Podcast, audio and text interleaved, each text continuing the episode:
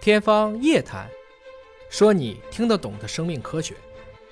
天方夜谭，说你听得懂的生命科学。各位好，我是向飞，为您请到的是华大基因的 CEO 尹烨老师。尹老师好，哎，今天我们来关注的是全球顶尖的医学杂志《柳叶刀》杂志发表了我国学者的里程碑式的一个研究。嗯，那么这个是跟新冠病毒的血清学研究有关啊。这是在北京时间的二零二一年的三月十九号的清晨，《柳叶刀》是在线发表了我国学者的《新冠血清流行病学与体液免疫的持久性》基于武汉人群的随访研究的这个论文。那么这个论文当中呢，是有九千五百四十二名受试者。那么其中有五百三十二人新冠病毒的抗体是阳性，那么经过校正之后呢，人群抗体的阳性率为百分之六点九，它其实提示了在武汉人群当中的一个新冠的感染率，但是其实也提出了一个问题，就是说疫情爆发仍然仅仅是小比例人群受到感染。对就有抗体的这部分才是受到感染的嘛。对。那么像武汉疫情在爆发比较严重的时候，那么它的抗体也只有百分之六点九。嗯那么这个百分之六点九的这些人当中，是不是意味着他们就可以在有病毒来的时候，他就免疫了呢？这个不能这么讲。嗯，这个文章仔细去琢磨，信息量还是蛮大的。嗯，首先，武汉其实到最后确诊那一刻，大概也只有五万的病例。嗯，但是武汉是就是一千万人的城市，对，如果人群抗体的阳性率为百分之六点九，就意味着至少有六十九万人被感染过。嗯，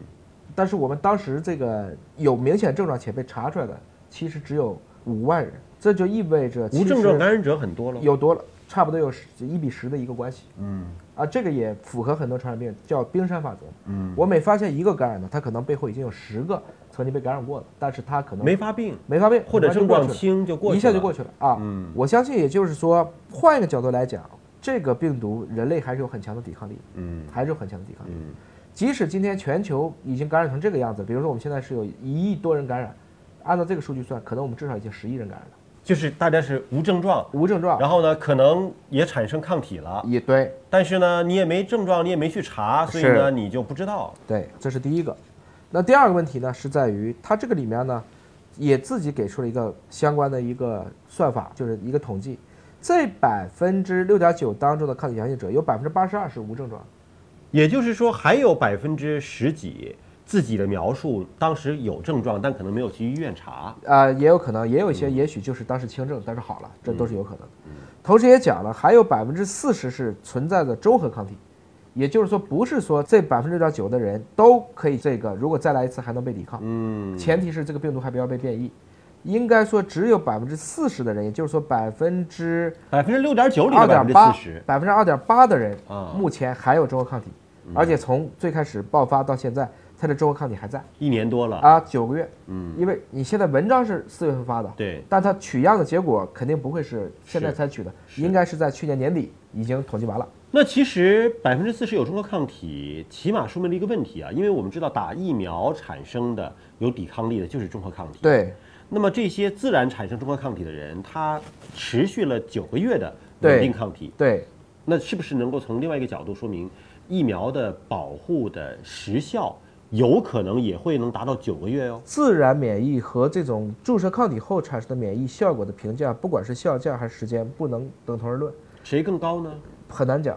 一般认为自然免疫的会高，嗯哦因为那是真实的经过了搏斗。嗯嗯啊，特别是无症状的，一般低度也低啊，比例也小，嗯因为你本身就是很轻的。就是说，你只有经过一次大难不死之后，你可能才会获得一个长久的一个免疫能力。嗯，而我只是模拟的话，一般认为都不会比一个自然状态下痊愈的这部分人保护性更强。所以九个月有效，这个是起码是在自然免疫当中，我们目前可以观测到的，嗯而且它也是一个连续的一个多点的一个追踪，这么来做的。嗯，而且还有另外一个呢，说武汉人群整体人群当中、啊，对，说可能是百分之二点七存在着中和抗体。嗯，它也提示一个问题，就是目前人群仍然普遍缺乏对新冠病毒的免疫力，因为只有百分之二点七嘛。嗯那么如果防止大流行的话，那么一些必要的手段和措施还是有用的。就是打疫苗肯定是对的。另外一个呢，它这个二点七就是六点九乘百分之四十这么算出来的，有一嗯推点推论的有一点很关键，就是即使我现在没有足够抗体了，但是我还是会有免疫记忆的。免疫记忆又是什么？就是说我这一刻是没抗体的，对，但是我免疫系统记住了。你再来的时候，我花一下就会重新表达和产生的。我的应变能力就变强了。因为我见过了，因为我见过了，所以从这个角度来讲呢，这个实验因为没法做嘛，这里也就不便写了。它只能来讲的话，就是说我们下一步最应该做的事情，其实就是应该集体去打疫苗。打疫苗，打疫苗有两个好处，为什么现在要群体接种疫苗呢？尽快让这个病能够就是很快让它就戛然而止了，嗯，而不要像现在西方很多的国家，在那无穷无尽的去允许病毒变异，嗯，允许病毒变异产生，最后结果是什么？我们今天打的疫苗可能无效了。对，我们就通过滥用抗生素培养出了多重耐药细菌，磨磨唧唧的去打疫苗，培养出了最后对今天疫苗全部失效的病毒，这是有可能的。嗯，所以西方的这种只靠打疫苗而不靠防控，看起来对今年新冠的结束又带上了不确定的阴影。就是即便是我们中国打疫苗打的都比较好，但是国际之间的这种交流，国门打开的这个程度，可能会对我们还会有影响。对因为如果是海外带的是变异的病毒过来，因为我们防控的比较好，相对这个病毒好像在中国的变异程度还没有那么高。嗯，但如果是海外传进来的，对那我们疫苗是有可能对它没有效果。前提是在于这个两个问题，一个是检测你能不能守得住，嗯，然后再说疫苗的问题，嗯。换言之，这个就像我们一般啊，你比如说内科当中普遍认为可以被治愈的一种疾病，很多人也都得过，嗯，肺炎，哦，肺炎要怎么治疗呢？扛过去，很多的细菌性肺炎十天抗生素，嗯十天，嗯，你打七天行不行呢？是不是就容易复发？打七天可能也 OK 啊，啊很多人也好了，嗯但如果不好呢？嗯你现在里面的这些抗生素，可能就会耐药，嗯，这个耐药带来的结果就是在于，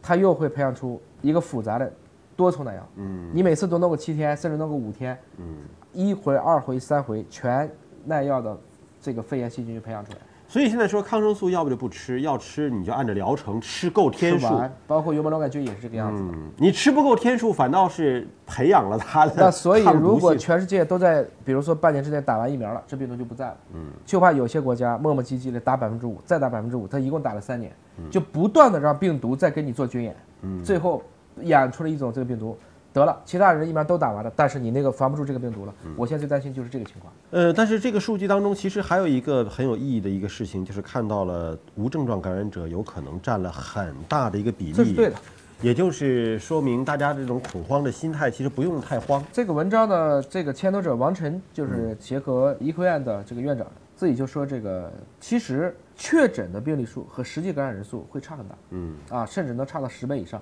这也是一种共性的现象。所以我们今天看到了全球确诊和真实的被感染过的，可能这有一个很大的一个差距。就我们从感染一亿人，可能已经早就感染了十几亿人了。换言之，可能很多国家也真的实现了一个自然免疫了，就你没查它嘛，没查，但你不知道。嗯没查或者他根本他也不知道。那这就是这么一个现象。所以这也是当时大家比较担心的，就是中国其实是严防严控的，嗯大家每个人都在反复不断的去查，但是其他国家都很随意的去嗯查。那么将来就是你刚才说的，一旦通关了以后，如果我们疫苗防不住怎么办？嗯这确实是大家都比较担心的一个问题。所以从某种程度来讲呢，这个地球因为现在交通工具过于发达，我们怎么样去准备好下一次这样的一个大型传染病的一个这样的应急准备？我相信这是新冠疫情给人类留下的最宝贵的一笔资产。好，感谢您关注今天的节目，下节目时间我们再会。